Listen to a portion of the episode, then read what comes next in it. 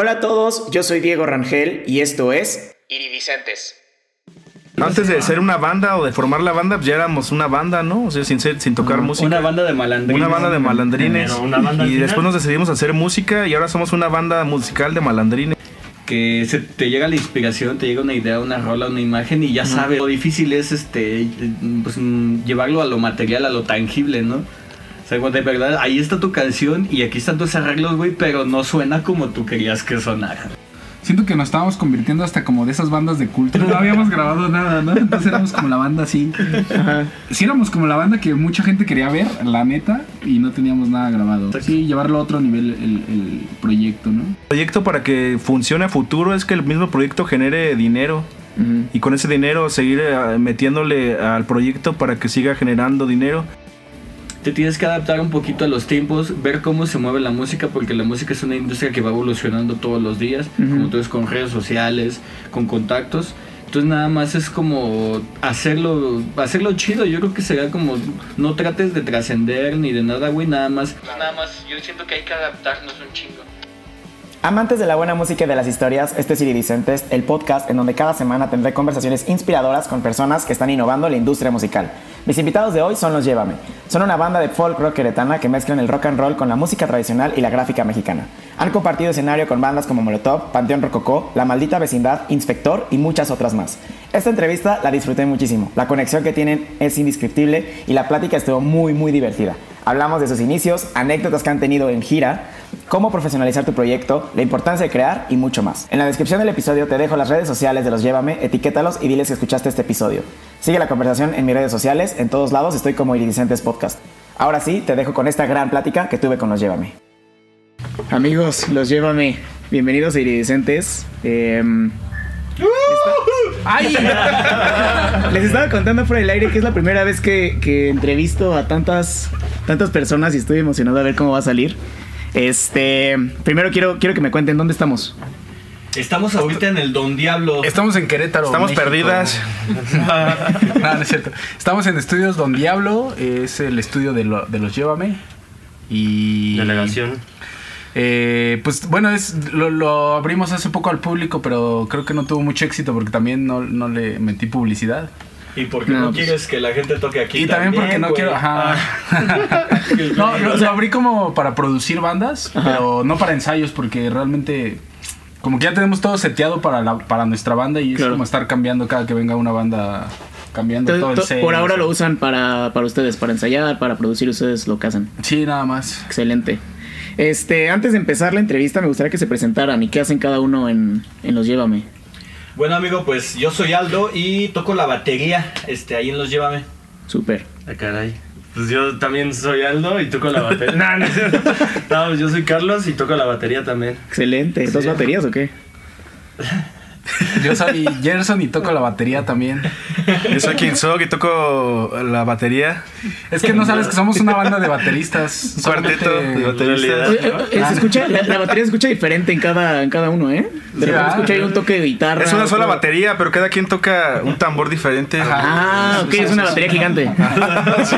Yo toco el bombo, él la tarola, él los contras y él los platos de aéreos. No, amigo, es que siempre nos gusta cambiar de. Cuando nos entrevistan, cambiamos, pero como para sacar de pedo al otro y lo logré, creo. Sí. Bueno, ya a ver, realmente, bien. realmente, ¿qué hace cada uno, güey? Yo soy Curly, toco la guitarra. Yo soy King Sok, toco la guitarra y canto.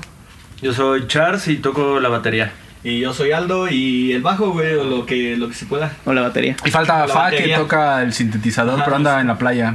Ay, pobrecita. Eh, sí, anda aquí ahorita violando, este. Ahí este, gringos, güey, ¿no? Violando gringos y las leyes de salud, güey. Este.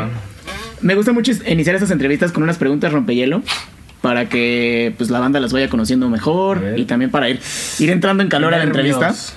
Venga, Entonces les voy a hacer la pregunta. Eh, yo creo que vámonos por orden. Empezamos acá con, con Gerson. Este. Habíamos pedido que le picara la- a la tecla despacio. cada cinco minutos.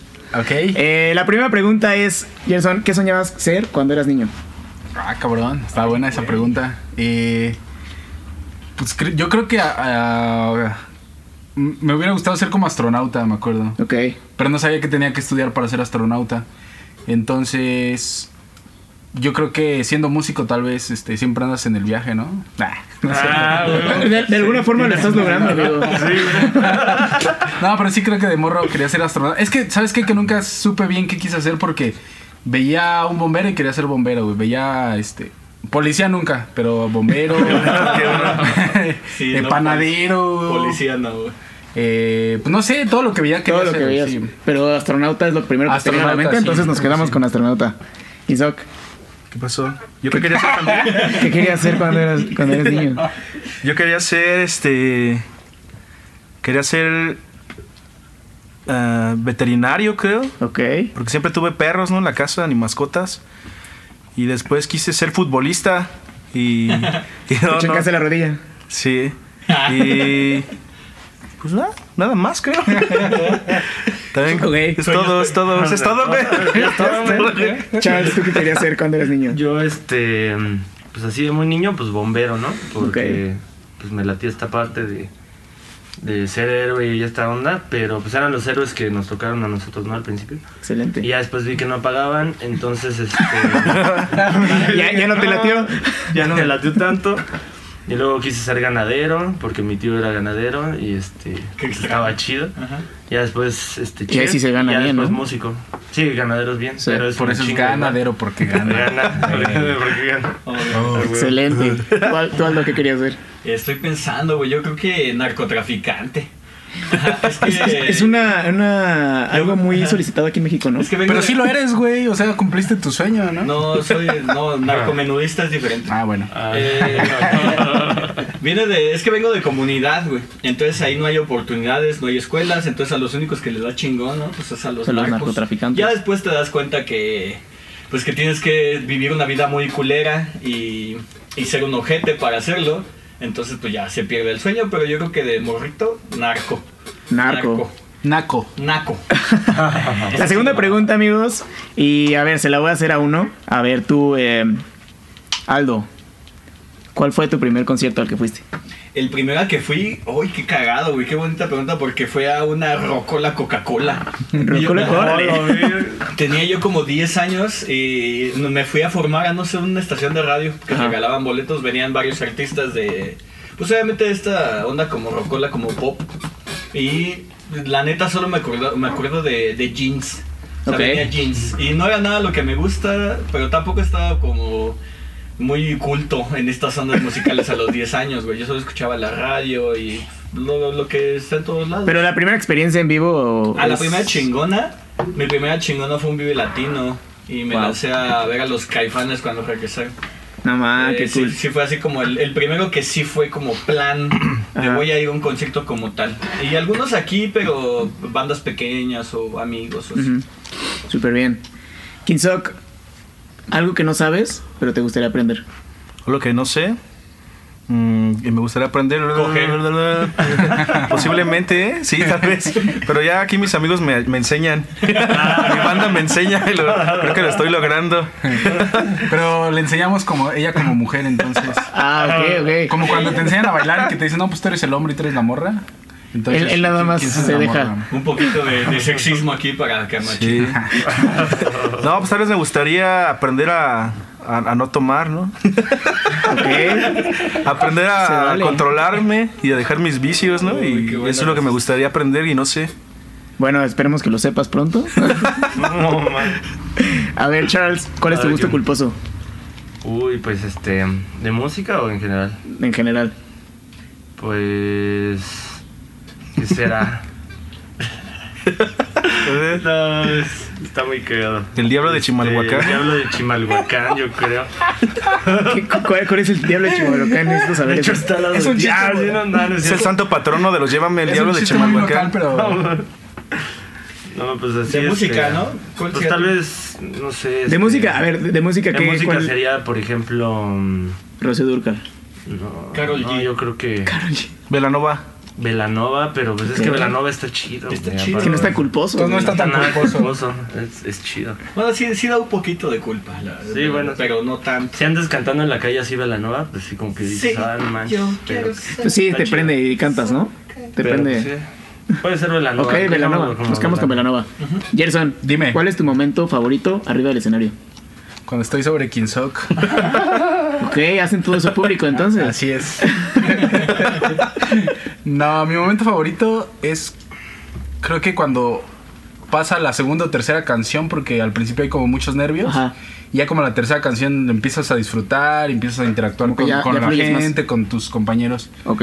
Pero hasta la tercera, porque la primera y la segunda es como, ay, güey, como que estás bien tieso y bien. Bueno, al menos en mi caso, no sé los demás, pero como que estás este, pensando en no cagarla, ¿no? Y ya después como que te vas soltando y lo empiezas a disfrutar muy, muy chingón. Eso y cuando corean las canciones de, de la banda también es un. Ha de estar increíble, ¿no? Toda la Se energía que chido. sientes ha de estar padre. Sí. Qué cool. Aldo, Sí, amigo, dime. si tu canción favorita tuviera un sabor, ¿a qué sabría? A pito. pito. Ok, ok. No, bueno, no, yo creo que a vagina, porque soy más fan de la vagina. Es lo que te iba a preguntar, si sabías, sabes el sabor del pito. Eh, fíjate, solo el mío, amigo. O sea, sé el sabor del mío. O sea, ¿sí te alcanzas? No, pero lo, no, este, hay, hay técnicas, hay técnicas. Ah, para ok, ok. Sí, se quitó dos costillas como, como esta. Vale, linda. como Marilyn Manson para el No, si, si las canciones tuvieran un sabor, ¿cómo, cómo era la pregunta? Si tu canción favorita tuviera un sabor, ¿a qué sabría? ¿A qué sabría? Pues sí, yo creo que a... Híjole, vos no vas a decir vagina para no ser tan vulgar, vamos a decir culo. Al Eh, al, al culo de la mujer que más quiero, puede ser. Ajá. ¿Quién es la mujer que más quieres? Pues en el- depende del momento, amigo. Ah, ok. En este momento, ¿quién es? Ahorita no hay nadie. Entonces no tiene sabor. Ok. Oh. Ah, Qué triste. A ver, Charles, a ver qué onda. ¿cuál canción no faltaría en el soundtrack de tu vida? Ah, la de Cool de Gwen Stefani. Ok, Ay, gran ay, canción. ay, qué bonita gran canción, gran canción. Claro. Venga. Gerson, ¿en dónde encuentras inspiración? Uy, pues en todos lados y en ninguno. En, en mi morra, en mi perro, en mis amigos. A veces ni encuentro inspiración. Más bien como que... Depende, ¿no? Sí, más bien como que sí- siento que no es buscarla, sino que... Ajá. Como, como dijo Salvador Dalí, ¿no? Tienes que estar chambeando para que La inspiración te encuentra ¿no? trabajando. Entonces, más bien es eso. Como que estás. Sí, porque pu- puedes encontrar realmente inspiración en cualquier cosa, así por más banal que sea, güey. Ujú. Hasta, no sé, en de esta pinche alfombra, por ejemplo. Está cagado porque muchos músicos luego escuchas unas letrazas, güey. No, pues es que la compuse a, a mi cafetera, güey. No mames, güey. Neta, sí. Órale, pues está Pues chido. está bien, o sea, cada quien encuentra una inspiración en, en, en algún lado, está bien. Así ¿Pero eso es. es tuyo, pues? A ver, este, Kinsok, Sí, ¿a qué le sí. tienes miedo? ¿A qué le tengo miedo? Al curly. Sí. Y al diablo de tocar- Chimalhuacán. Y al diablo de Chimalhuacán también. No. Me da un poco de miedo de repente, pero... El diablo de Chimalhuacán está al lado El tuyo. de sí. Chimalhuacán. Sí, está en todos lados. El diablo de Al Chimalhuacán está en todos lados. Pero pues, es el santo patrono de la banda y él nos, nos ayuda. Tengo miedo, pues no sé, creo que... ¿A Creo que- Pennywise? No, al Pennywise. No, creo que nada hasta ahora. Bueno, Ah, no sé, nada, hasta nada. ahora. Ah, Hasta ahora no sé, no, no he encontrado. Ya venció. Solo el curly y ya. Ok, ok, nos quedamos con esa respuesta. Esta, esta, esta, esta pregunta, sí, sí, las quiero, o sea, quiero que me la contesten eh, todos. Si quieren, empezamos aquí por, por mi amigo Aldo. ¿Qué canción le, le enseñarías a los extraterrestres cuando vengan a visitarnos? Les enseñaré, ¿qué canción les enseñaré a los extraterrestres, güey? Oh, es una pregunta muy difícil. Es que obviamente pues, me voy a sesgar por mi gusto personal, ¿no? Ok, ok. Pero pues yo creo que intentaría variarle, aunque no me guste, este, sería como, va, güey, vamos a enseñarle como la más representativa de, de cada región. Ajá. Y aparte como canciones viejitas, yo creo, porque si me fuera por mi gusto, pues les enseñaría como de los 60 para acá, ¿no? Pero una canción, tienes que escoger una canción. Una canción, solo una. Una. Pues este, vámonos básicas con con este Louis Armstrong de What a Wonderful World. Ok. Sería como puesto para que nos Muy, muy universal, muy... Ajá, muy sí, muy muy choteada también, pero Está cool, está padre. ajá, está cool. Charles, ¿cuál canción le enseñarías cuál a los, canción? a los extraterrestres cuando vengan a visitarnos? Uy, pues igual algo de jazz, yo creo también. Es, es para mí lo, lo más universal por la historia, ¿no? Que tiene Claro. el jazz de, de unir a, a muchas, este, Géneros y gentes. muchos géneros, gentes y de todos lados. El jazz fue como el, idioma universal, o es hasta el momento. Entonces, pues ¿cuál será? ¿Cuál será? No lo sé. Pues cualquiera, del rapper del, del primer libro de... mm, De. ¿Cómo se llama? De la Biblia. Se me olvidó. Génesis, Éxodo. Génesis. Ok, gran, gran disco. Tocaba Phil Collins. ¿no? cualquier, cualquier estándar, yo creo. Ok, va. Pero puede ser Equinox. ¿De, ¿de quién es? De John Coltrane o no sé. Ok. Alguna versión Igual. King Sock. Yo les pondría mm, La de los expedientes. el secretos. intro de las experiencias. Ese loco. mero, la serie. Le pones los marcianos llegar. También, yo creo que sí, esa de los expedientes secretos X, el intro. O la de bueno. Chayanne, ¿no? La de Humanos a Marte. Ah, perro. Esa no me la sé. O esa de Britney donde bailaban el espacio en Marte, ¿no? En un traje rojo también. La de Baby One More Time. Esa ¿no? sí estaba en el espacio, ¿no? Bailando. El Igual les dices, oye, ¿ves, ¿ves este video? Fue cuando fuimos a visitarte. Sí, yo creo que sí. Cuando Britney fue a visitar su Con la de planeta. Britney. Sí, sí, esa, sí, esa. Está muy buena, muy buena canción. O les ponemos esta de. ¿Es de, de quién es? ¿Del señor Bikini? De en las marcianas del planeta sexual. Sigal. También. Una surf, ¿no? También. Acá. Surferonas. Va, ¿Tú, va, va. Tony? Uy, no sé, güey. Sí, sí, es difícil. Estaba pensando, pero no sé, güey. Yo creo que le pondría, les pondría a Chalino Sánchez, Las Nieves de Enero. Ok. O más, no sé, es que más bien les regalaría un MP3 con éxitos del momento, güey. ¡Ah! ¡Qué cool! de- A ver, a ver, Esos que venden sí. en el metro, ¿no? Si hoy vinieran los extraterrestres y le tuvieras que regalar el- los éxitos del momento, ¿cuál sería el primer éxito del momento? De este, no, de este momento este no, momento. le regalaría un DJ MP3. No, El- Esa es la primera rola de DJ Shark. Entonces, no le regalarías un éxito del de este momento. Bueno, no sé, es que de este momento pues, sería como puro reggaetón, yo creo, o algo así, Sí, ¿no? O puro trap. Sí, güey. y, y No, muy no, no. mal. Quedaríamos bien mal. No, Estará chida esa del corrido de los marcianos cocaínos, ¿te acuerdas? Esa- Oh, la ve- ¿Eso existe? Sí, existe, está bien buena, hasta tiene video animado. Está Está, en chida. YouTube. No mal, lo vamos a buscar. Se trata de que los, los, los marcianos se hacen narcotraficantes interestelares Ok. y traficaban droga, cocaína a Colombia, a todo el universo. ¿Tú tienes algo que ver, Aldo? Ahí. es, es pura fama la que tengo, la neta. No, este, estos, No es real. estos güeyes son Mala más, fama. No es real. son más este, locotes y abiertos que yo. Ok. La última pregunta de esta, de esta sección es: ¿Cuál es su lema de vida? Empezamos aquí por, por Gerson. Mi lema de vida es Let It Be. Nah, no es cierto. Mi lema de vida, no tengo un lema de vida como tal, fíjate. Así como una frase o algo así. mm, No, más bien trato de. O filosofía de vida puede ser también. Mm, sin que tratar de. Sin, sin caer en el coaching, güey, pues yo creo que sería como. pues sí, como, como disfrutar cada momento, ¿no? Ok. Y hasta ahí, güey. ¿no? Disfrutar del hoy, el aquí y la hora. Sin caer en el coaching, Excelente. recuerden. En el coaching. Yo tengo un lema, no sé si sea lema o idea, pero es que la música es el único amor que nunca me abandonará. Es mi idea, ¿no? Ok. De vida. Está padre. Porque lo, lo, lo, Porque no lo puede, pensé, lo pensé cuando una vez una morrita me abandonó, ¿no? Y entonces dije, ay, yo hago música y es el único amor que La no me abandonará. También espero yo no abandonarla, ¿no? A la música. Como espero que no me abandone tampoco. Es mi lema, ¿no? Ok. Charles. Pues, ¿qué será? El vive y deja vivir, ¿no? Así como Ok. que está chido. Live and let die. Entonces, Está padre. Sí, está chido esa, Va. esa frase. chida, güey. Está chida, güey. Aldo. Yo, yo, yo tengo el que me robó Nike. El de Just Do It. Just do it. Solo hazlo, güey. Ajá, eso es. Llega como mi lema de vida así. ¿Quieres algo? Dale. Ok. O sea, ¿Sí te lo robaron? Me lo ¿No demandaste ni nada? Sí, pero Pero es que ese güey lo dijo en español y Nike lo dijo en inglés. Ah, ok, no procedió su pinche. Es que yo lo, demanda. yo lo dije como, dale, chingue su madre.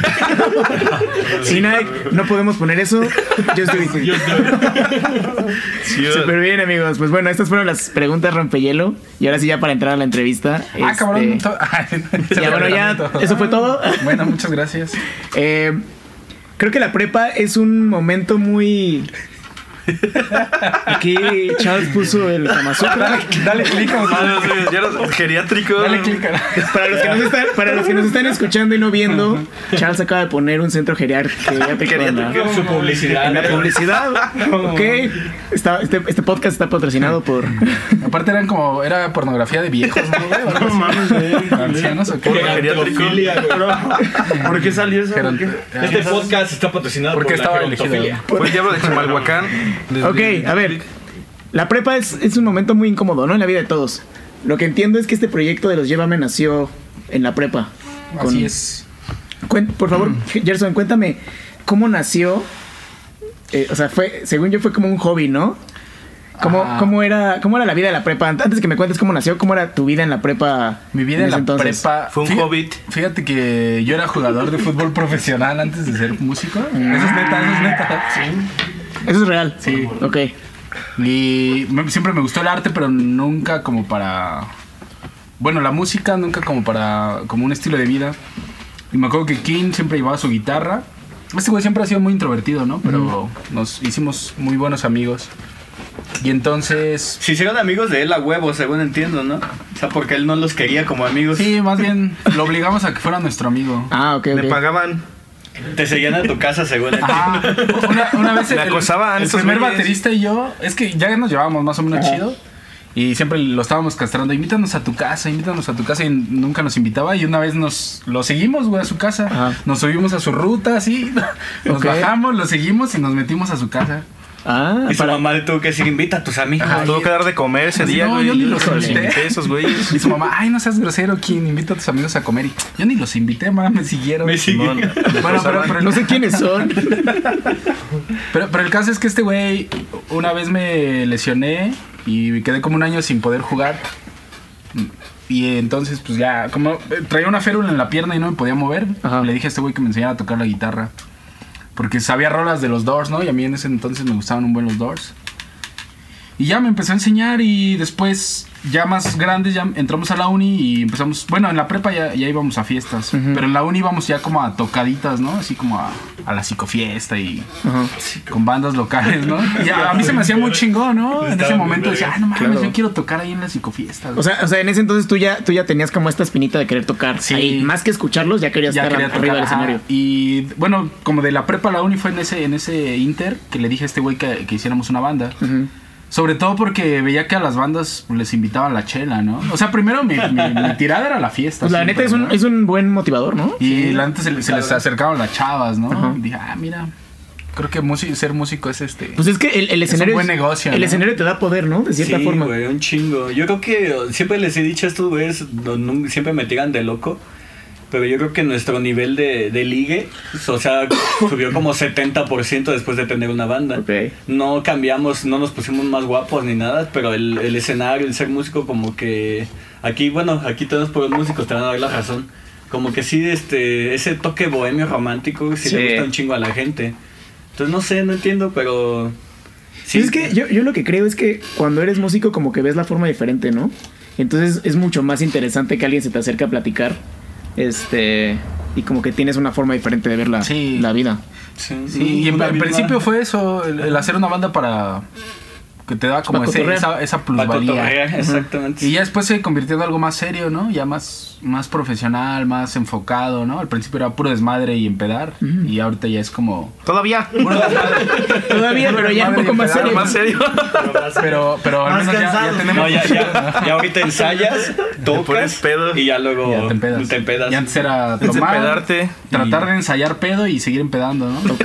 Y Pero ya mientras es- ensayabas. Y ahorita la, la peda la dejamos al último, si es que ya nos dan ganas, porque también ya somos viejos, güey, entonces ya. Ya estamos veces- Ya viejitos. está difícil. A veces Oye, Gilson, ya- y tú, o sea, tú tocabas la guitarra, entonces tú le enseñaste a, Al a. Gilson. Simón. Yo tocaba la guitarra porque, bueno, mi hermano me influenció. Mi carnal tenía una banda aquí en Querétaro, en los 2000 que se llamaba Los Pinacates. Ok. Y Era una banda de punk y ska queretana. Los y pinacates punks. En ese tiempo fue el boom nacional del ska y empezaron a traer a bandas, empezaron a hacer eventos aquí en Querétaro de traían a Panteón Rococó, Salón Victoria, todas las bandas de ska de, ese momento que ahorita ya todas son muy reconocidas y mi carnal me llevaba a, esos eventos y pues eran como las primeras tocadas que, que me tocó vivir y mi hermano me influenció y aprendí a tocar guitarra por él, por mi hermano. Ujú. Entonces desde la secund yo aprendí a tocar la guitarra. Y ya en la uni, en la prepa con el curly, ya le enseñé, ¿no? Dos, tres rolas. Y ya después hicimos una banda que donde su carnal cantaba. Ajá. Y tocábamos con un camarada la batería que se llamaba Paquito. Ensayábamos allá en Rancho San Antonio. Y Y gachote todo. ensayábamos y nos poníamos bien locos. En esa época estábamos más locos, ¿no? Y ensayábamos y nos poníamos locos y nunca tocamos en vivo. Una, la primera vez que íbamos a tocar en vivo no salió. Y todos se emputaron y la banda se separó. y nunca tocamos en vivo O sea, ese fue como el parteaguas de... de la banda. Porque ya estábamos él y yo, Ajá. y su hermano y otro camarada. Entonces ensayábamos, por, ensayábamos como un año, eh, tomábamos mucho y, nos, y loqueábamos. Y el día que hubo una fiesta íbamos a tocar por primera vez, no, no salió. Y no tocamos y se, se emputaron y Ujú. se separó la banda. Pero yo con él seguí el proyecto. ¿Y en ese entonces qué tocaban? ¿Canciones originales o covers? Era música o- original, pero era como... Era instrumental, ¿verdad? Sí, era como rock psicodélico. Solo tocábamos un cover de Creedence y todas las demás eran como nuestras rolas. Ok. O sea, siempre la intención cuando iniciamos la banda también fue hacer canciones propias, Claro. ¿no?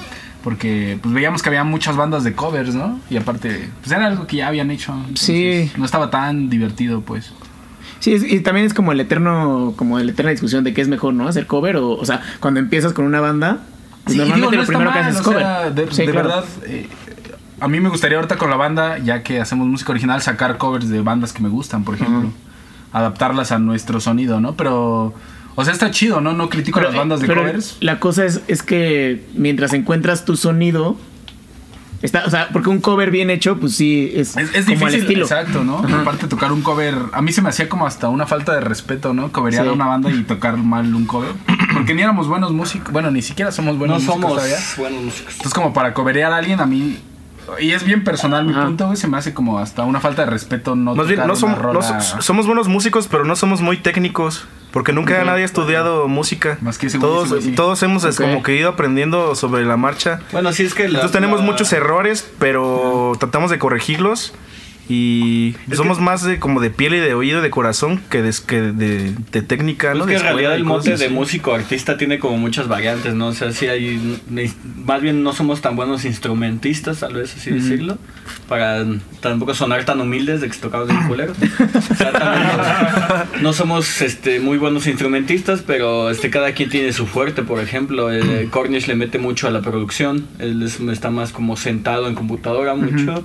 Kinso que es este tiene como esa facilidad de musical de composición este, en, cuanto a los instrumentos yo le meto más a las letras Charles es el único músico que tenemos así como en forma Licenciado. Ok. Siempre nos está diciendo, no, que es cu- tres cuartos, seis octavos. eh, eh", Y ¿De, ustedes qué, de qué como- hablas, güey? ¿Qué hablas, ¿De qué hablas, Charles? Tú nada más hazle tun, tun, tun, pa, pum, pum, sabe. pas y ya. Y no nos entiende tampoco. Digo, ah, más bien, hace un año llegué, no, un año después.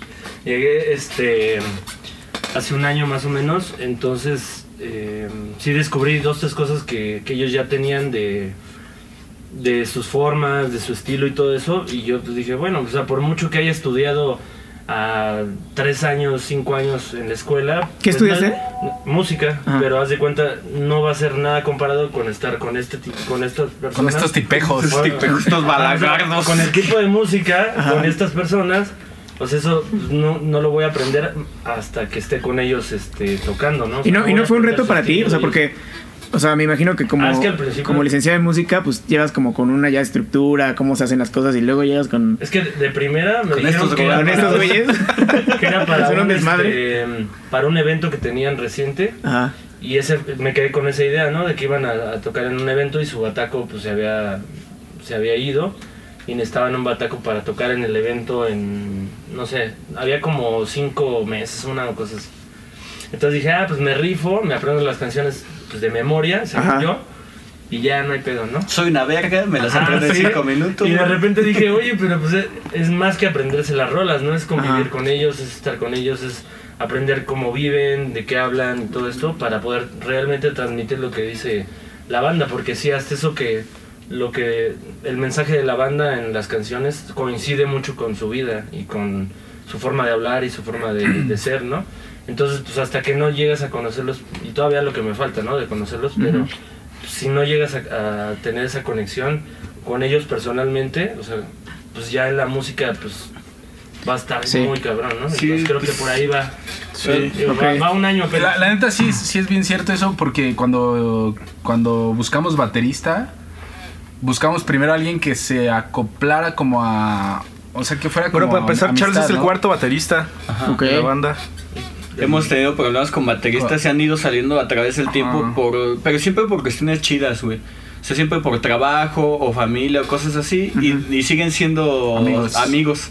Entonces a la hora de buscar otro baterista también hemos tenido esta suerte de que todos los que hemos tenido son amigos hasta cierto Ah, punto. Antes que bateristas. son Antes de, de conectarnos como músicos ya habíamos este, topado ahí dos, tres veces con Charles, ya nos caía chido él, ya era nuestro amigo en Facebook, digamos, no sé.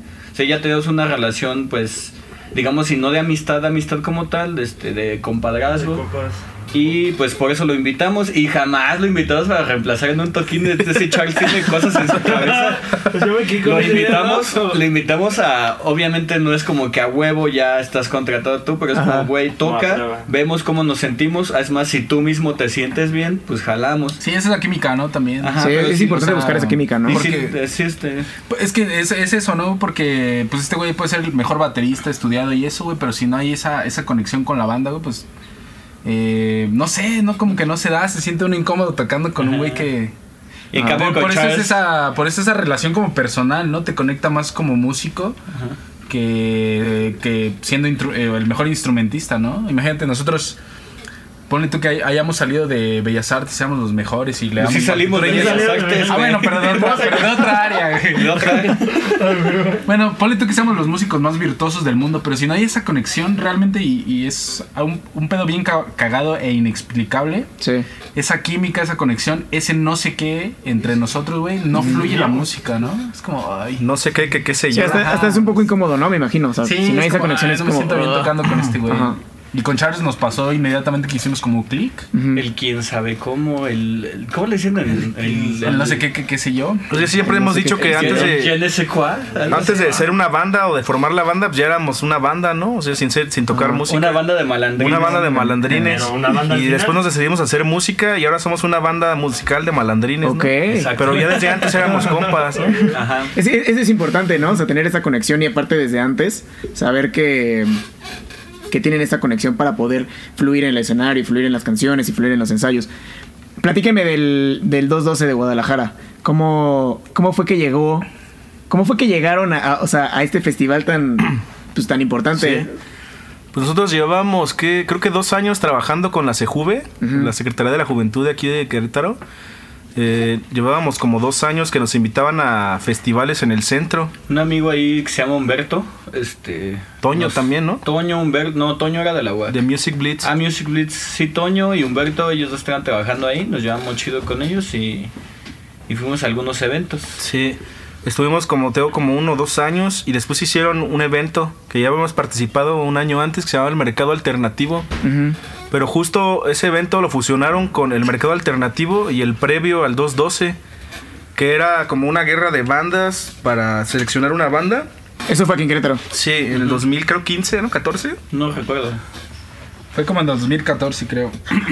2014. Sí, y nosotros, o sea, Chingo, cuando, participamos en el mercado alternativo, no traíamos la idea de que estábamos participando también en el previo. Nosotros íbamos a tocar al mercado nada más Ujú. Y tocamos y después vimos que est- estábamos participando en el previo también, Ajá. pero no sabíamos Es que, nosotros. es que no de estábamos... eh, también este, un poco de nepotismo, te digo que esos compas nos, nos jalaban, querían, nos seguramente querían. nos, metieron aprovecharon. así como... Es que yo me acuerdo que te tenías que inscribir en la página oficial de. RMX y nosotros nunca hicimos esa inscripción. Ok. Entonces se juntó el evento y era como... Participamos era como- en el evento un poquito ¿Dónde como de cachirul porque nunca nos inscribimos. Ajá. Pero es que también estuvo bien cagado porque esa vez nos fue a ver mucha gente a nosotros, ¿no? Y hasta me acuerdo que decían que traíamos acarreados y no sé qué, ¿no? Como bien, bien Ah, partido es que como, político, como ¿no? era concurso y las otras bandas como que sí traían esta onda de... Pero ustedes ni siquiera sabían que era un concurso. Ajá, y nosotros no, o sea, la gente que nos fue a ver fue porque les latía nuestra Ajá. banda. También ¿no? sabíamos que si ganábamos podíamos ir, pero o sea, realmente pues como ni nos habíamos inscrito no nos interesaba tanto, nosotros queríamos Claro. dar un buen show. Sí. Sin embargo, pues este en ese momento teníamos un chingo de amigos, yo creo.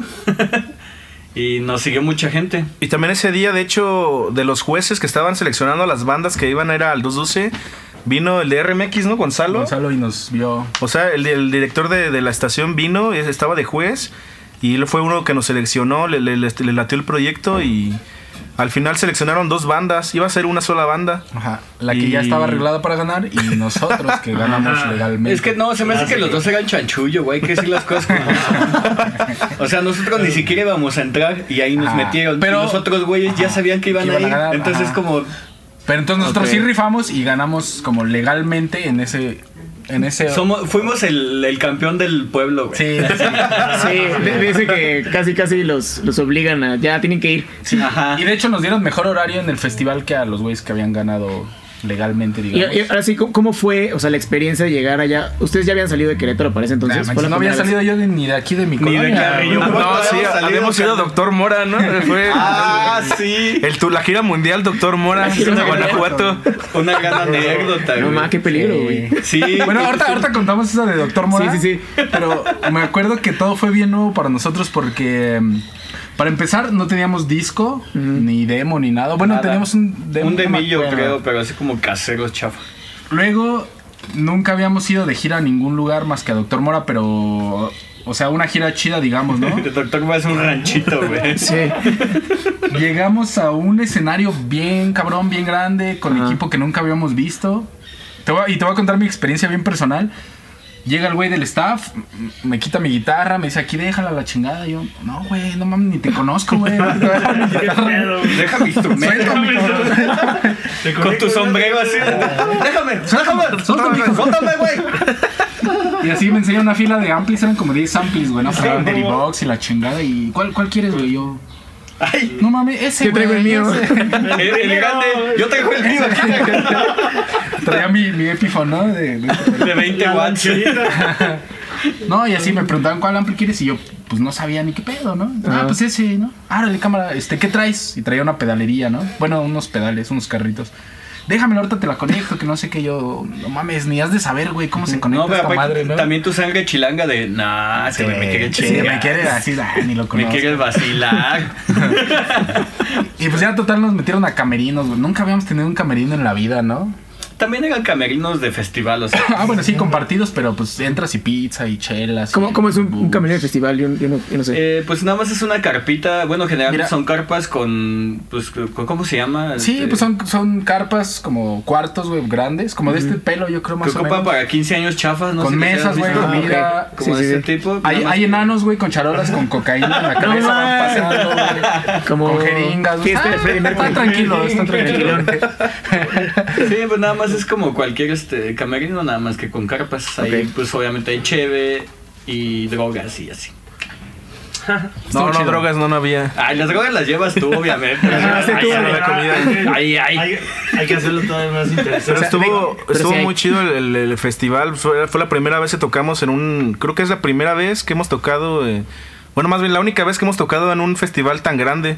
Porque después hemos tocado en más festivales, pero este ha sido Son el más locales, grande. eh, Porque como era gratuito y en vía pública, la hacían en Sí. la avenida Chapultepec, eh, toda la gente que pasaba se quedaba y nosotros me acuerdo que estábamos tocando y pues hasta a lo lejos veías gente y gente y gente y gente y no terminaba la gente.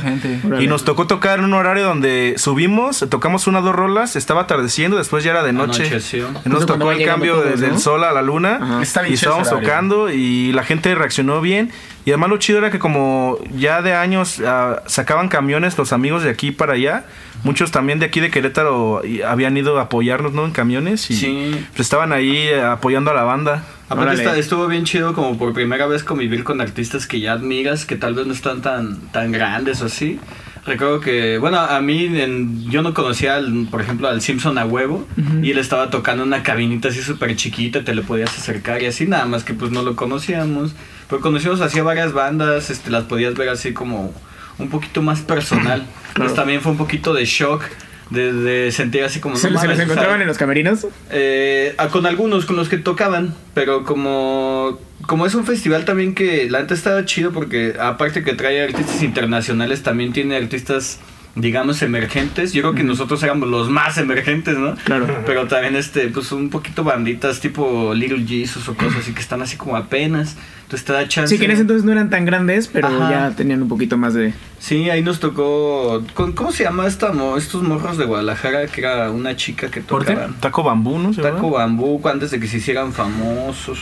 Los, a mí me tocó ver aporte cuando todavía no eran tan cabrones, así como cositas de estas. Sí. Estaba bien, bien chido. Rey Pila que no salió a tocar y yo me quedé ahí pensando que Ah, era sí, Rey Pila. estábamos viendo Sí. Torre Blanca pensando que era Rey Pila. Yo, te- yo tengo una anécdota con Ripila. Una vez fui al, al Cervantino aquí en Guanajuato y estaba formado para entrar a ver a Little Jesus. Y en ese entonces, pues Little Jesus tampoco era muy famoso. Ajá, va. Entonces llegan unos chavos atrás de mí y me dicen, oye, este, ¿para qué están formados? No sé qué. No, pues van a tocar Little Jesus y no sé qué. Y, y creo que y iba a tocar Rey Pila. Y creo que les va a abrir Rey Pila. Y los de Rey Pila, no ma, te dije que era aquí, no sé qué. Y Ah, o eran sea, esos ellos- güeyes, güey. Entonces no creo que les van a abrir unos pendejos. Unos- güeyes que no los conocemos nadie. no, qué bonito, güey. Y estaba, eh, iba a tocar Daniela Espala y Rey Ajá. Pila. Y llegó Daniela y les dijo, ya ven, les dije que era aquí, no sé qué, ya se fueron, ya se fueron a meter. Y después del concierto se acercaron con nosotros y nos dijeron, ya, sí, ya tocamos, ya Gracias. casamos", y ya nos quedamos cheleando Sí. con ellos un rato. Ah, qué chingón, güey, qué chingón. Sí, está, está bien bonito, este, encontrarte gente. Me ha pasado también una vez en la glota, me, estaba yo platicando con el, con el vocal de, De 60 tigres. de, ¿no? no, de, ¿cómo se llaman estos compas? Camilo VII. Ah, estábamos ahí. Pero yo no lo, o sea, los, topaba de canciones, pero no sabía qué era. Y Sí, ahí, ni ahí Sí, tomando es que y, es- y drogándome con él, así como, ¿tú Ajá. qué comportamiento? ¿Tú qué haces, sí, güey. ¿Tú quién eres, güey? Y ya me dijo, no, pues toco el bajo y canto. Y yo, Sí, así, ah, pues está chido, güey. Y ya después luego dijo, ah, no mames, ese es el vocalista, güey. Y andaba más loco que uno. Esa anécdota estuvo muy bien chida porque se la conté a mi novia. Ajá. Y este, ella, ella le gusta mucho Camilo VII, yo no sabía. Y yo, ah, sí, esos güeyes, ni, ni pusieron para sus drogas, pusieron como 50 pesos, creo. no, pero bueno, lo chido es que estábamos ahí cotorreando, pero no, sabíamos. Pero o es- sea, está, está bien bonito porque te das cuenta que son, pues, personas como. Sí, como, ajá, tú, como yo. Y aparte son humildes, o sea, son chidos. Sí, eso es importante. ¿Cómo fue, cómo fue el regreso ya del, o sea, del 212? Porque creo que les dio mucha difusión, ¿no? Ah, tenemos una historia bien, Ah, bien bonita. con la de. Legolas. Ajá, bien bonita de...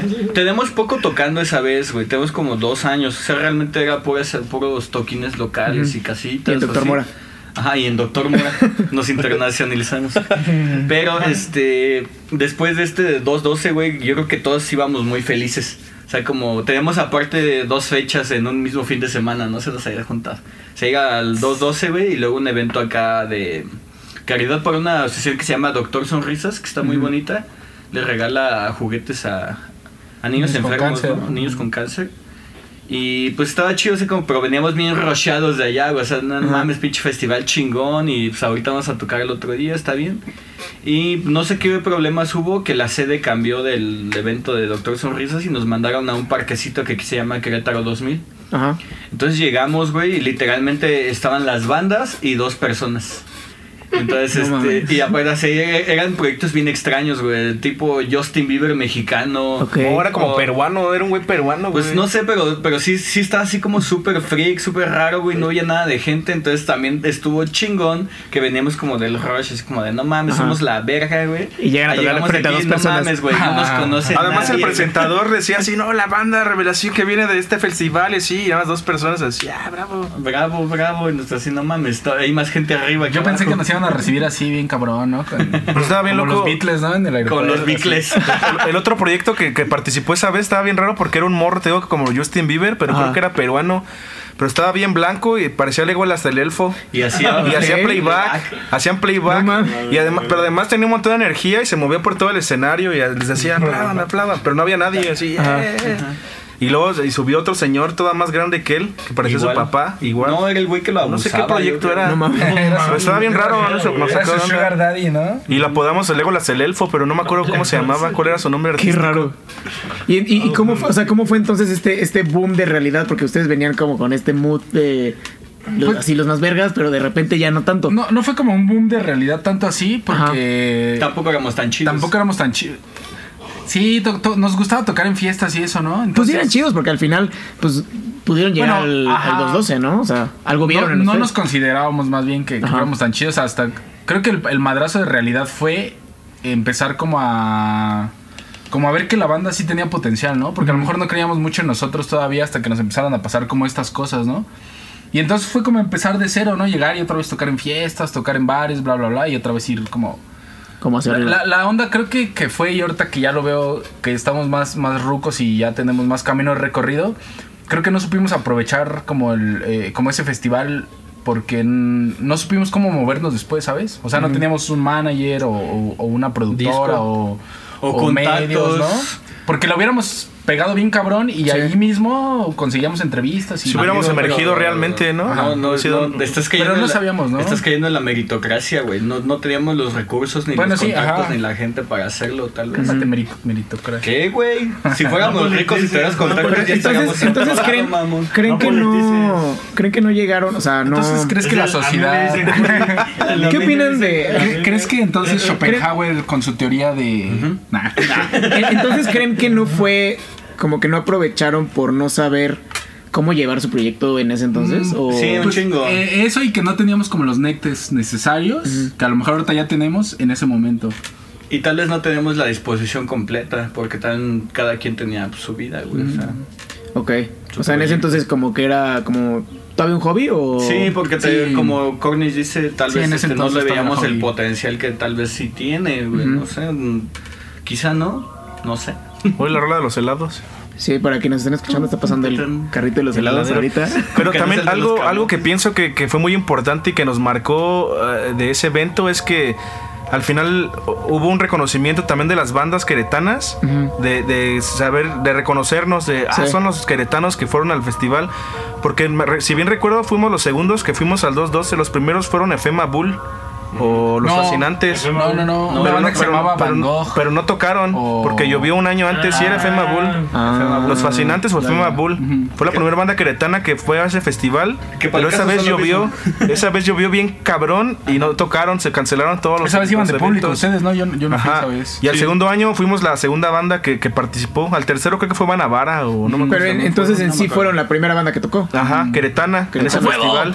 Entonces sí, después de regresar, ya estábamos así, íbamos a los eventos, a las tocadas, y las bandas te reconocían y decían, ah, los llévame, ¿y ¿cómo estuvo? Y esto, y otro", casi, no, no me así. toquen. Entonces, allá. entonces sí, o dejamos, sea, dejamos de ser los mugrosos de Carrillo a ser los mugrosos de Carrillo que tocaron en el 212. Y que la vieron a Justin Bieber peruano. Sí, pero sí ya al menos hubo un reconocimiento de, de otras bandas que antes pues, antes éramos la banda que tocaba en la fiesta de allá y así, ¿no? La banda que Y, tocaba raro. y eso ya te, te, te identifican de otra forma dentro de, de la escena. Si hay una si existe una escena queretana musical, pues ya te identifican, ¿no? Y ya te tratan también de otra de otra forma. Y de ahí también te empiezan a incluir en, otros, en otros eventos. Está gacho, Sí. pero tienes razón. Sí, porque a partir de ahí, o sea, las mismas bandas que te reconocían, que estuviste en ese festival y, y, em, te empiezan a jalar, oye, hay un festival acá, vengan y toquen y así. Y de ahí también se nos empezó a abrir el panorama de empezar a tocar en, en festivales más grandes o en fiestas más grandes, a, en fiestas chiquitas, ¿no? Sí. Como que ya les dio un poco más de seguridad también para, para poder ir avanzando. En 2015 sacaron Calacas, ¿no? Que fue el primer EP. Sí. ¿Cómo, cómo, ¿Cómo ha sido la evolución de su sonido como tal desde ese entonces hasta ahora? Está muy cabrón porque fíjate que el Calacas siempre estuve, cada vez que tienen oportunidad me lo reclaman, güey. Que dicen que Calacas es un disco que hice yo. Ok. Porque la neta no suena, no suena a lo que sonamos. O sea, fue como muy, muy depresión de tenemos que hacer esto, güey. Y tenemos que hacer estas canciones y bla, bla.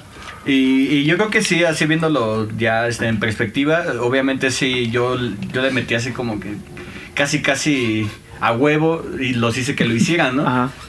Pinche Eh, déspota. Sin embargo, no me arrepiento de nada, güey, porque feudal. este, yo estaba pues metiéndole huevos, güey, yo estaba metiendo la presión para hacerlo Ajá. y pues se hizo. Al final no nos, gustó el re- no nos gustó el resultado, de hecho a mí tampoco me gustó mucho cómo sonaba, porque no sonaba a nosotros. Pero es algo que siento que te- nos tenía que pasar para que, pues, güey, pues, pónganse chingones también ustedes. Pero en ese entonces sí sab- sabí- o sea, tenían una idea de cómo debían de sonar. Sí, es que tenemos, tenemos la idea como en general, como todos, yo creo que como todo artista, güey, no sé si tú pintes y toques, que se te llega la inspiración, te llega una idea, una rola, una imagen y ya Ajá. sabes, güey, en, tu cabeza Sí. sabes cómo Lo armas, ser. ¿no? Lo vas armando. Ajá, lo difícil es este, pues, mm, llevarlo a lo material, a lo tangible, ¿no? De verdad, ahí está tu canción y aquí están tus arreglos, güey, pero no suena como tú querías que sonara. Sí. Ajá. Entonces realmente sí te das mucho cuenta. O a veces al revés, hasta suena y dices, no mames, suena más chingón de lo que yo me imaginaba, güey. Pero en este El caso de sí, Calacas fue- fue- El caso de Calacas fue lo contrario y sí fue mucho como por, porque eh, tenía que salir. O sea, según esa era mi idea, teníamos que hacer algo, güey, ya. No tenemos ningún disco chido. Tenemos que hacer algo así como a la, a la forzada. Sí. Y estuvo, estuvo chido porque del de- grabamos un demo con el mismo productor, pero el demo sí estuvo bien casero. De la chingada, ajá. súper casero. Ajá. parecía que grabamos en vivo mal ensayados. Ajá. Porque ni siquiera usa- sabíamos usar un metrónomo. Bueno, todavía no sabemos usar un metrónomo. Ah, sí, Pero ya en sí, ya. Ya más que nunca. Soy el señor metrónomo ya. Charles Pero- les enseñó o qué? No, pues solito, solito. Pero en ese momento, sí era. Llevábamos ya como tres años después del demo o cuatro, donde no habíamos sacado nada y solo tocábamos en vivo.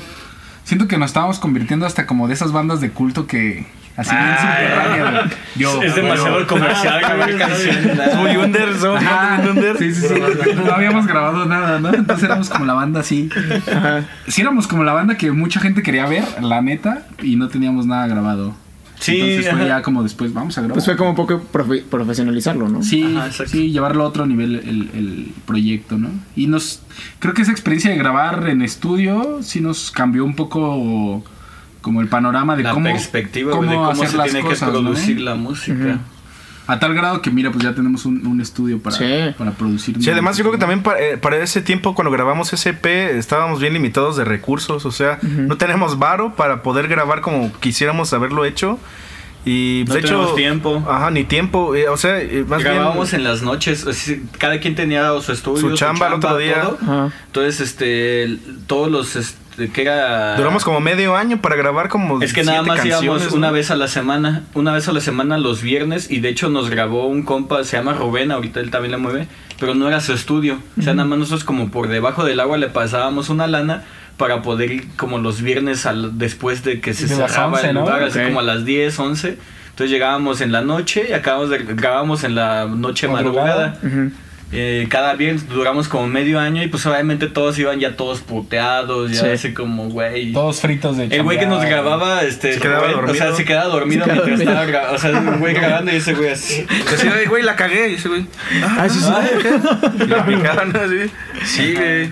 O sea, pero fue una experiencia pues, cagada, ¿no? Pues es que tienes que pasar Al por final ah, Sí, claro. hubo canciones que rescatamos de SP que subimos a las plataformas digitales que sí nos gustaron de alguna forma, pero también hubo unas que dejamos fuera porque sí no, no sonaban a lo que o sea, lo que queríamos que sonaran. Claro.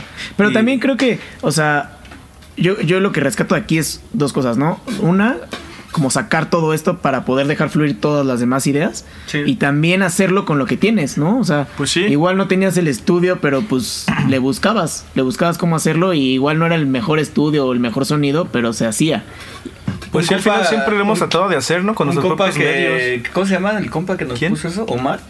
Ah, Omar, este, es un amigo que también nos invitó a tocar a su bar. Él nos puso el mote de rock folk artesanal. Y nos gustó mucho porque realmente siempre, o sea, ha- habiendo ya últimamente hemos este, tenido amigos con estudio y cosas así. Pero generalmente desde que empezamos todo lo hacíamos nosotros, o sea, nuestras canciones, nuestro vestuario, las máscaras, los discos, los, los demos que hicimos, o sea, los grabamos nosotros con nuestro bar, güey, este, cortábamos los cartoncitos, Lo maquilábamos lo todo. maquilábamos, yo me aventaba las ilustraciones, el arte, o sea, todo, todo en general, todo lo que hacíamos lo hacíamos nosotros.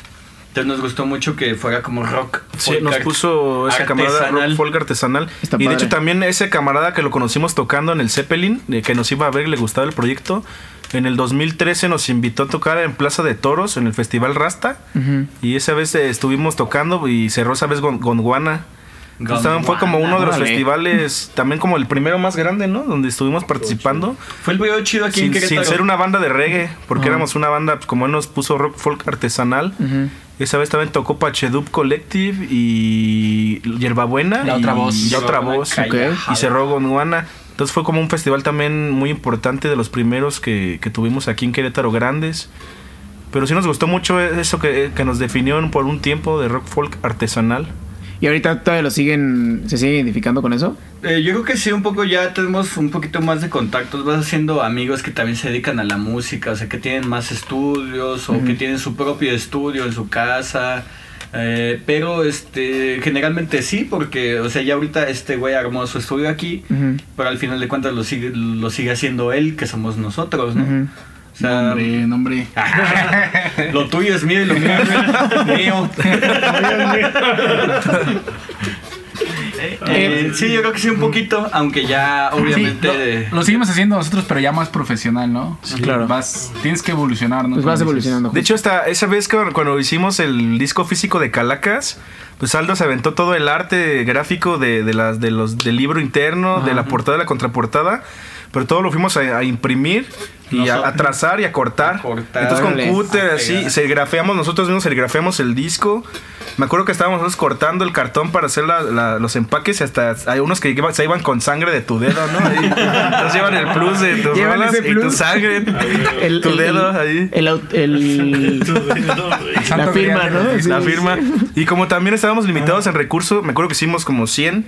100 Hicimos así. 100, o sea, si, Y- si tienen un disco de Calacas, aunque ya se les haya despegado, güey, o sea, como que, es- o que lo vean mal Es cortado en una orilla. O que traiga sangre, ¿no? es una reliquia porque está, o sea, lo hicimos con, Con nuestras manos. No, Sí. Con sangre, sudor. también hacer una maquila más grande sal- nos salía más caro, ¿no? Y No de hecho tenemos- los quemamos a mano también, no sé, Sí, como del todos disco. Los quemamos con. La así, güey. Y, y hablando, ah, o sea, hablando de esta parte audiovisual también, porque ustedes también, más que los sonidos, también mezclan mucho arte, por ejemplo, las máscaras o cómo se visten en el escenario, o también las, las portadas de los, de los sencillos o los discos. Ajá. ¿Qué- ¿Ustedes creen que es muy importante esta parte? O sea, es más importante que lo visual, lo audiovisual, o los sonidos, o... Pues sí, o sea, de hecho cuando antes de tocar con, con ellos, ya identificábamos aquí en la escena de Querétaro que pues los llevan, pues es una onda conceptual, ¿no? Totalmente in- involucran, así como dices, eh, vestuario, eh, alguna... Visuales. eh, los visuales, tiene, tiene la música y todo, todo tiene un- una conexión. Y bueno, es único en Querétaro, no hay otra banda así aquí Sí. en Querétaro. Y bueno, no sé, en, en México sí hay como algo muy Como, parecido. como 15, ¿no? 20. En México hay como Supongo, ¿no? O sea, 50. pero por lo menos en Querétaro es una banda única, ¿no? Y es lo que, aparte de la propuesta musical, pues ofrece los Llévame, ¿no? Y igual podemos ofrecer buen cotorreo también. y bastante buen cotorreo. No, bueno, pero así a lo que te refieres es, es como complementario porque ellos sí de verdad se dedican a, a lo visual. Ujú. Pues eso es, es- eso es este La ventaja. es una ventaja y así como dice la parte artesanal, pues es de que pues, ellos lo hacen. Digo, yo intenté la otra vez pintar mi máscara, pero la verdad no sé dar ni a un acabado. yo nada más puse mi cara y me pusieron así el yeso y ya así. Yo ayudé y creo que no la cagué tanto, pero este. Como niño que le pueda, todo, todo pinta esto. Ajá, y ya yo pinté De blanco, ¿no? Le, le dimos una máscara que no iba a usar, güey. Como, como esos niños que les, da- que les dan un control desconectado. Le dimos una brocha con agua. Pintaron la pared. Yo lo intenté, pero pues ya. Yo, por ese lado sí La intención es lo que cuenta. Sí, no, pues yo quería ser parte, ¿no? También del lado también artesanal. Entonces, bueno, yo lo avalo. Ahí quien tenga algún problema, pues puede hablar con ellos. Un tiro, un tiro. Y, y hablando, y hablando, o sea, lo que yo creo es que últimamente ha salido un, chingo de música, ¿no? Sí. Y hay un chingo de proyectos, porque también la facilidad de, de, pues no sé, grabar en tu casa, pues, es- La democratización de la música. Exacto. Eh, pero creo que lo que sobresale es este diferenciador. En el caso de ustedes, o sea, yo lo veo que es pues este arte, este concepto, el como todo lo que traen alrededor. ¿Qué, qué tips podrían darle a alguien que está empezando como para encontrar ese diferenciador? Pues es que, mira, yo, yo sí lo veo muy importante. No creo que sea más importante que la música. Si, es, si va a ser música, lo más importante siempre es la música. Claro. Ajá, pero yo como por ejemplo, como espectador, siempre agradezco mucho ese plus. Siempre es, es bien bonito que vayas a ver a la banda que te gusta y que aparte de que, pues obviamente tocan súper chingón, traen así como cositas extra, ya sean sus visuales, Ujú. sus vestuarios, su show. Entonces, yo creo que así como tip a, la- a las bandas que van empezando es como, güey, si vas a... Bueno, si quieres por lo menos eh, como pues dedicarte a, a hacer esto y que no te cueste, tienes que ofrecer algo chido a la gente que te vaya a ir, ¿no? Yo cuando voy a ver a una banda que va iniciando y llegan y, y, o sea, como literalmente con su ropa de diario, güey. Llegan con su ropa de diario, tocan y se bajan. Es como, güey, o tienes que ser una chingonería, güey. Claro. O eres una verga tocando porque te está valiendo madre la parte visual, te está valiendo madre la parte conceptual. O sea, no le estás echando ganas a nada, güey.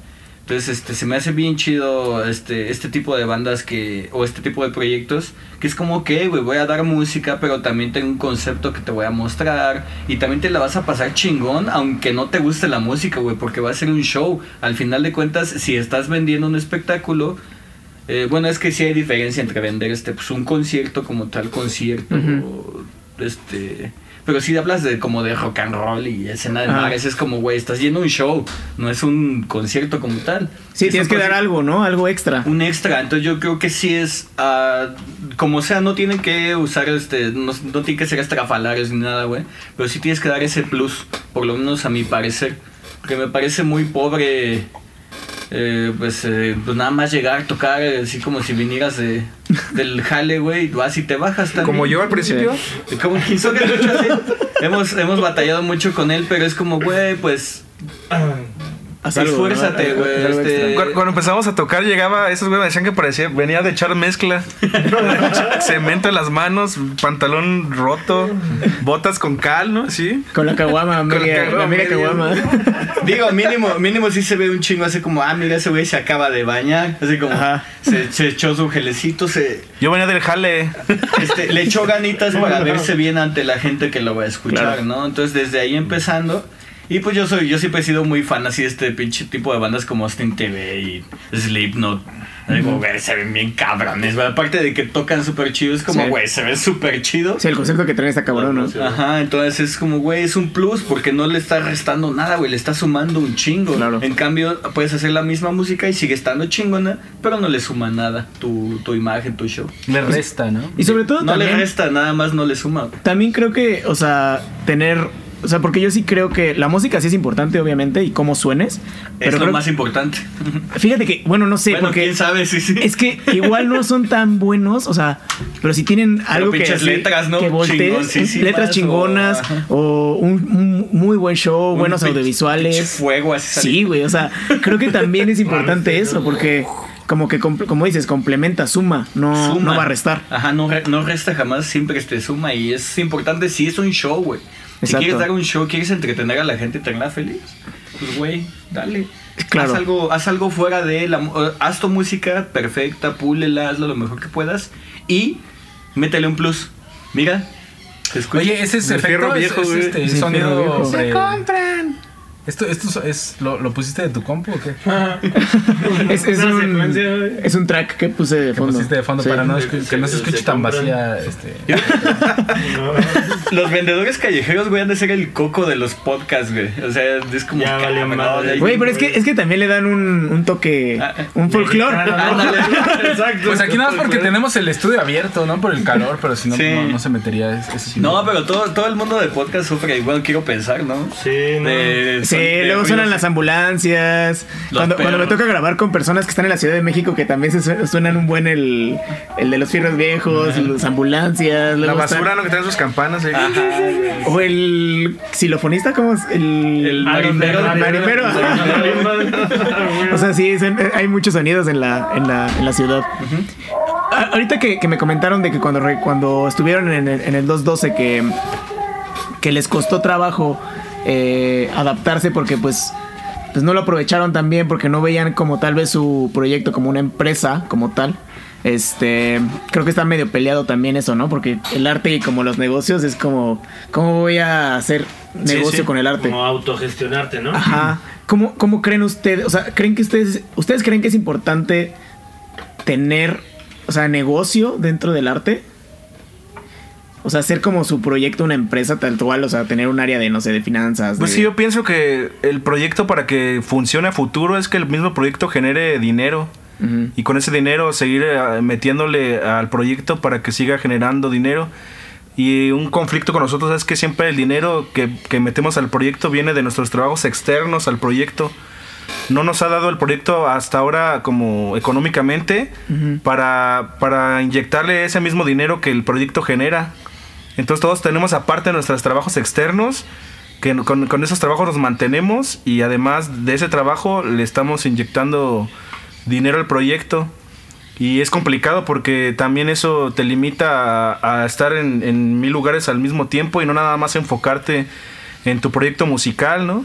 Nosotros cada quien tiene su trabajo o dos o tres trabajos diferentes y además eh, eh, la música. Entonces, muchas bandas luego de alguna forma encuentran la forma más rápida, conectan con la gente y empiezan a generar su, su, su dinero, ¿no? De, de conciertos, de esto, del otro. Y ya se dedican completamente solo a eso porque ya el proyecto da para, se da para sí mismo. Sí. Para estar así creciendo y nada ya lo haces crecer. Y ya no, ya no tienes que así como, ah, estoy, me estoy enfocando a otras Ajá. cosas que no sea la música. ¿Y qué, ¿Y qué crees que necesita alguien como para hacer crecer ese proyecto? De esa forma. Pues es que no sé qué se necesite. Yo creo que, o sea, se necesita conectar de alguna forma con la gente.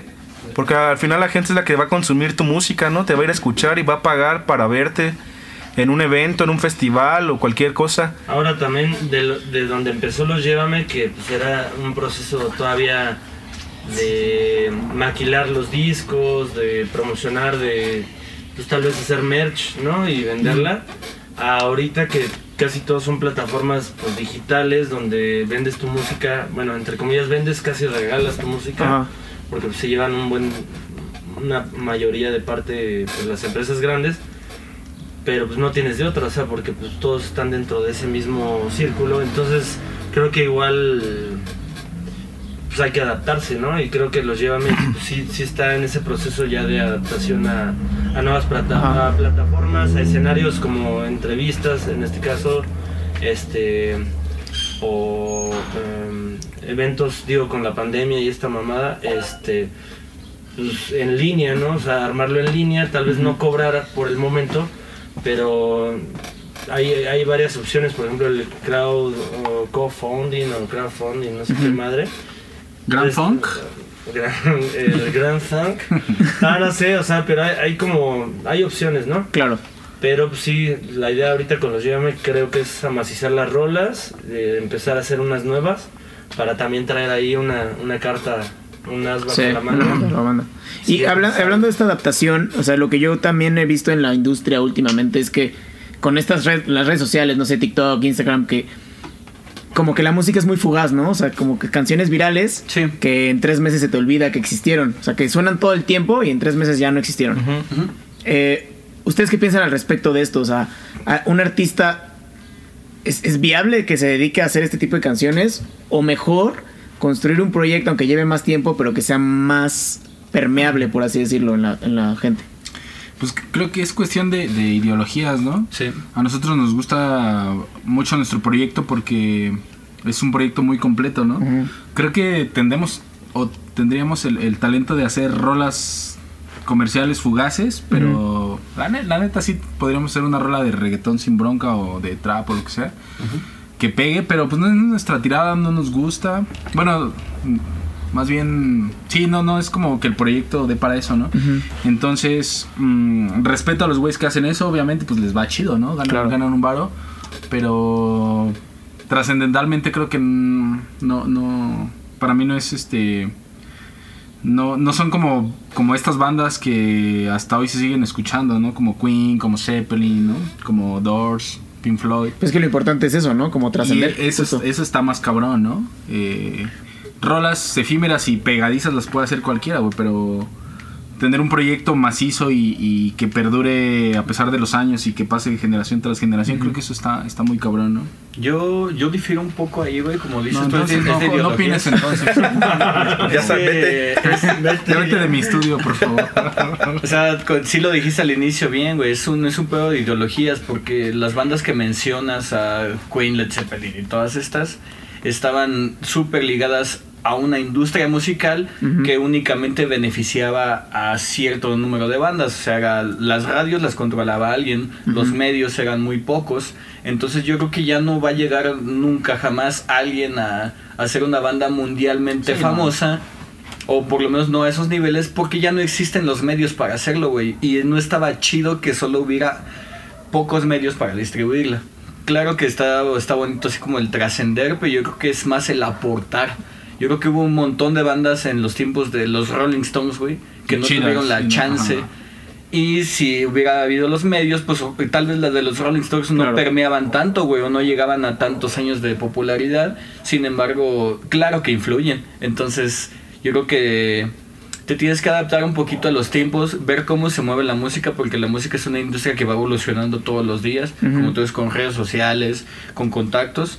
Entonces nada más es como hacerlo, hacerlo chido. Yo creo que sería como no trates de trascender ni de nada, güey. Nada más juega con las piezas que tienes. Si vas a hacer una música efímera y fugaz, pues también sácale su provecho, Claro. O sea, no, no tiene, no porque sea fugaz y Sí, no tiene nada de chiquita, malo. no tiene nada de malo. Claro. nada más, yo siento que hay que adaptarnos un chingo. Sí, pero hace- y hacerlo bien, ¿no? O sea, Ah, o- sí, obviamente eso está como implícito. Sí, Y, y también como ponerle tu toque. O sea, si vas a hacer una rola efímera que va a sonar todos los días durante tres meses, pues que al menos que sea una buena rola, ¿no? Una buena rola, güey. No, tiene, Sí, no, no están peleados. ajá. Claro. Y ahorita, bueno, el proyecto de los Llévame que nació como para conseguir chelas y viejas y estar en las fiestas y así.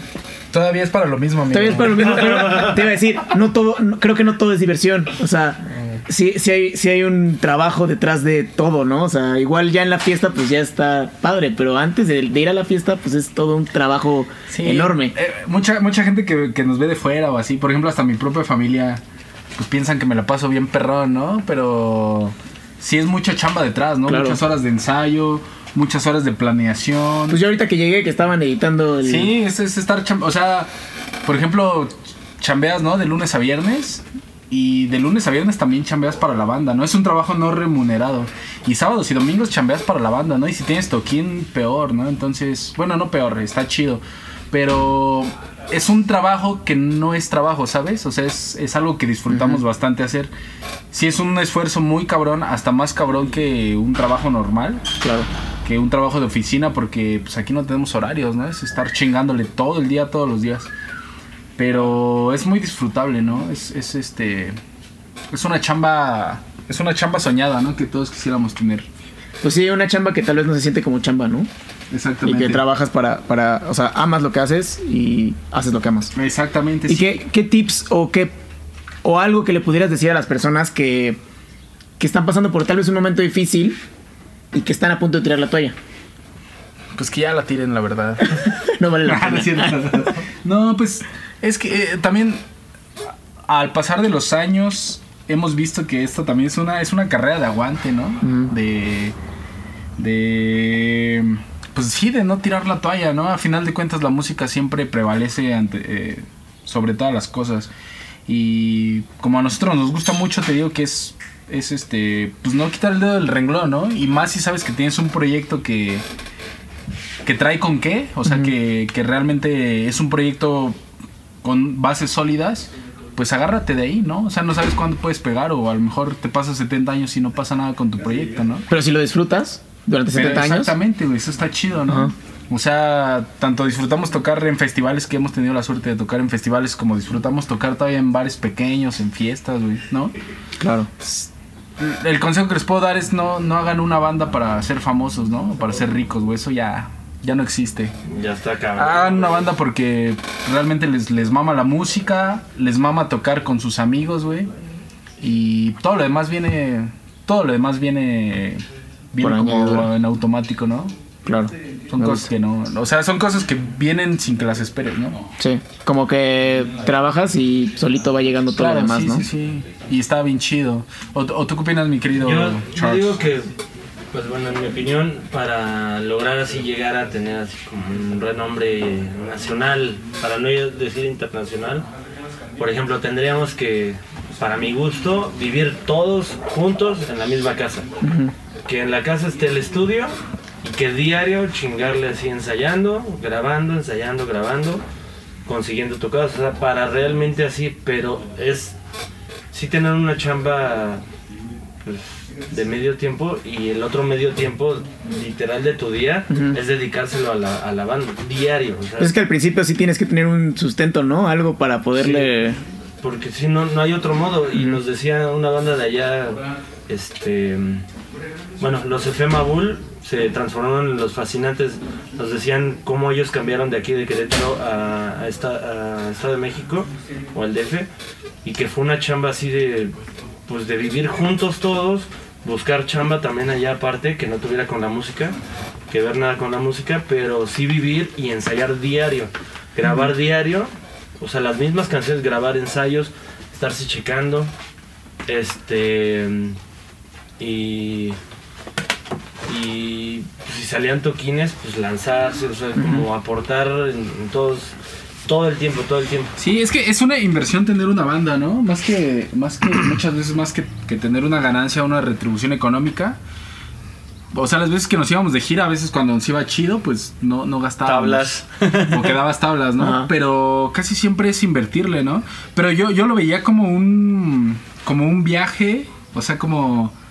Como gastar tu varo para irte de viaje y pasártela chido, ¿no? Ah, voy a ir a San Luis, a huevo, voy a ir a pasear a San Luis, ¿no? Pues que y gastas un poco de varo, y, pero Fíjate- vas a tocar y vas a fiestear. Y está bien, o sea, ya Chido, te llevas la experiencia, ¿no? Eso es lo que te retribuye. Y, y sí, sí es cierto, porque mira, mucha gente pues se va de vacaciones a la playa, ¿no? Porque pues es lo que disfruta estar tirado y echarse un coctelito. Y realmente lo que uno disfruta, güey, estar en un escenario Claro. echando desmadre. Entonces, este... Sí, no era como, Sí. no era como un gasto, ¿no? Cuando teníamos que poner de nuestro bar para, para ir a otro estado, ¿no? Era como, bueno, güey, voy a ir a pasear, güey, voy a ir a Sí. disfrutar, güey. Igual y no gasto nada porque salgo tablas y nos va en el evento o qué sé yo, ¿no? Digo que carretera es- con los amigos. Sí, la no, primera es vez muy que disfrutable. nos ayuda un chingo esto que mira, él es uno de los el- un chico que acaba de llegar. Ajá. Él es uno de nuestros bateristas así como que tuvimos, entonces te digo que está bien chido esto. Siempre hemos sido amigos. Entonces cuando vamos en carretera, pues vamos en carretera con amigos. Como amigos, ajá. Ajá, vamos en, en la van. Muchas veces una disculpa a todas las bandas que han tenido que viajar, que turear con nosotros, güey. Es que dicen que somos bien hardcore, ¿no? Es que siempre, Sí, de verdad. de alguna forma no sé cómo pasa, pero siempre que, que salimos con otra banda, o sea, es, es que no sé cómo, pero es que nos dicen, Estás enfermo. nos dicen, estás- no, güey, pues enfermo, cualquier ¿no?" día de la semana, ¿no? Te cito aquí a la van. Y cualquier día de la semana, cualquier hora que sea, güey, no, Llegamos- por alguna razón llegábamos todos la hasta la madre, güey. Así de la fiesta, 5 de la mañana llegaban pedos, así llegábamos. Así así. fuera miércoles, no sé por qué llegábamos. no tenemos idea, pero siempre nos daba un chingo de pena ya después. Sí. O sea, como, güey, no, discúlpame no. porque todo. Güey, discúlpame. Pero no, ya, de, ya, ya bien, ya el otro día amanecidos, güey. Se llega como, güey, perdón, Güey. verá que llegué bien pedo y, y no te dejaba dormir. Así como, güey. Sí, porque eran las 6 de la mañana, íbamos a Guadalajara, me acuerdo con los minifalda. Amigos, les pido disculpas, les ofrezco disculpas. güey. Y el Yamal una vez me dijo, oye, güey, ¿cómo le hacen para estar todo el tiempo de fiesta? Y yo, pues no, güey, así, Porque- así somos. No es que no. Porque eran las 6 de la mañana de aquí de Querétaro a Guadalajara, esos güeyes se querían ir jetones, güey. Y nosotros íbamos Llegamos con un perro de así, un desmadre, güey, sí. Así cotorreando bien cabrón y todos esos güeyes así ya bien castrados de nosotros. Ajá, entonces, Saludos bueno, a los minifalda. Pero, pero eso es un poco, siento que es por esto, güey, porque nos juntamos y nos sentimos muy a gusto porque somos Claro. amigos. Entonces, llegas tú con seis amigos, güey, a una van y van a hacer ocho horas de camino, ¿qué haces? Pues pásatela Pues te la chido. Pues pasas sí, claro, güey. Y aparte creo que es más, o sea, más que el factor económico, o sea, lo que te retribuye económicamente, creo que es más esto, ¿no? Las experiencias, pasarla Sí. chido, la fiesta, la música. El conocer personas, conocer el conocer personas. lugares, güey. Sí, eso es. Yo creo que es lo que me voy a llevar. Siempre he pensado eso de. Me arrepiento mucho de tal vez haber malgastado como en. En viajes o pisto, así es como, güey, es lo que me voy a llevar cuando me muera, me voy a acordar Claro, de esto, güey. Sí, claro, claro, no te vas a llevar Es como, 500 como, pesos. como el pirruri, ¿no? Que dice algo así como... Híjole, no me gané una fortuna y la mitad, este, La mitad, este, me la gasté, así me me la, la gasté en vieja. viejas, en pisto, en vicio, y la otra mitad, Ah, esa sí la, la gasté a lo pendejo. Amigos, vamos a pasar a las últimas tres preguntas. De acuerdo. Eh, son muy parecidas a las primeras, pero en estas este, son ya un poco más concretas. Eh, la primera pregunta es, si pudieran escribir una canción y saben que esa canción la va a escuchar todo el mundo, ¿sí? ¿de qué trataría esa canción?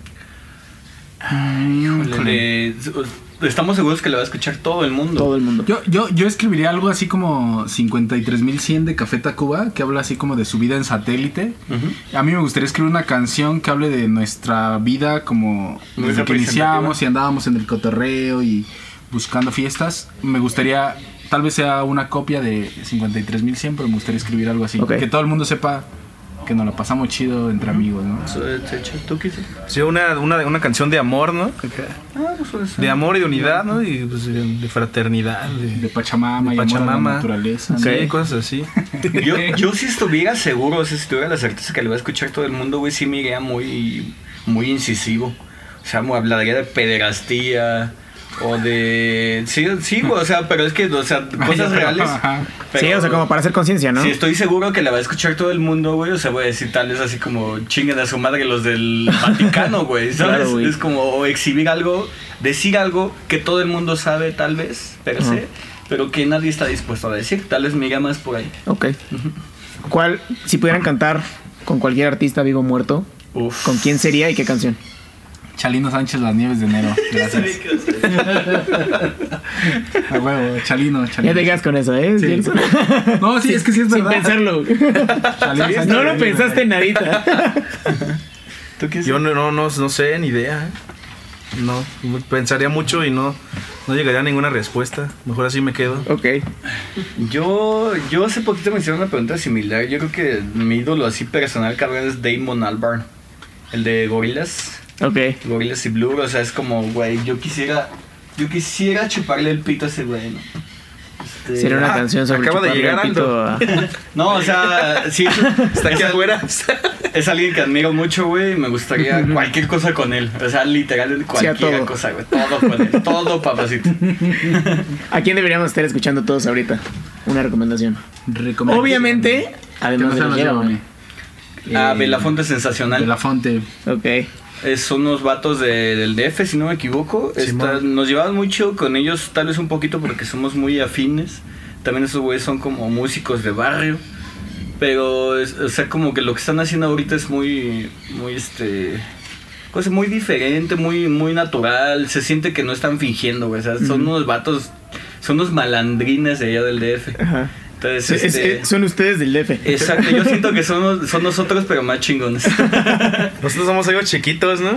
Nosotros, los llévame, somos los. Queremos ser los Belafontis. Es, Belafonte es sensacional, güey. Este, si bien. no la han topado, este, es una bandota. Ellos no sé si nos quieran a nosotros, güey, la neta, pero nosotros los queremos un chingo a ellos. Solo quieren a la fa. un, un saludo para los de la Fonti. Y ya por último, amigos, este, ¿dónde los podemos encontrar? ¿Qué están haciendo ahorita? ¿Qué Eh, sigue? Ok, Para ahorita nos pueden encontrar aquí en Don Diablo Estudio. Estamos grabando un podcast. Eh, Ahorita a las aquí, aquí Carrillo 5 de la tarde. No, amigo, pues en, en todas estas plataformas de música, güey, estamos en el paquete. O sea, en iTunes, Spotify, si nos quieren escuchar. Estamos en redes sociales. Tal vez en redes sociales está más chido porque somos muy cagados. O sea, yo Sí. siento que somos muy cagados, Ya, güey. ya tenemos TikTok, por cierto. Ajá, o sea, en- este, aparte de la... De, si les Salimos gusta- ahí bailando. Para bailar. Si, Pero- les, si les gusta o no la música, güey, cualquier forma así como una risa se van a llevar en redes Excelente. sociales. Entonces, este, que nos sigan ahí, obviamente, ahorita no hay mucho por pandemia y bla, bla, bla. Pero poco a poquito estamos ya empezando a, Súper bien. a grabar y, y ojalá en vivo en unos... Oja, güey. Estaba retomando actividades porque sí andábamos ya medio tiesos de que llevábamos un rato sin ensayar y sin hacer pues, gran cosa y Ajá. ahorita otra vez. De Como que regreso. estamos agarrando vuelo otra vez para llegar al nivel donde estábamos, ¿no? Estamos ahí consiguiendo podcast y cosas así, amigo, para- Sí, les he visto que están en, en varias entrevistas, qué padre. Sí, Pues sí, esperemos sí. que los que los veamos pronto ya en un concierto, en un festival o en algo. amigo. Y pues nada, este, muchas gracias por la plática. La Gracias a ti. Diego. No, güey, gracias a ti. gracias. Está chido tener así gente que, que también este, se ve que lo haces un chingo por amor, güey, porque Sí. te gusta también. Ajá. Sí, pues todo esto es con por amor al arte, ¿no? Creo que es. Y sirve de currículum ya después, ¿no? Pues sí, Pero, ya, o sea, eh, al final se hace cosa, ¿no? Es, es contenido y en algún, como dicen ustedes, en algún punto va a pegar, va a funcionar y pues es lo importante hacer, Así es, hacerlo. hermano. Sí, claro. Este, pues gracias, nos vemos el próximo lunes, que tengo, que todos tengan una gran semana. Bye. Nos vemos, Bye, amigo. muchas Vámonos gracias. a tomar. Vámonos a tomar. a ¡Ya es toda, güey!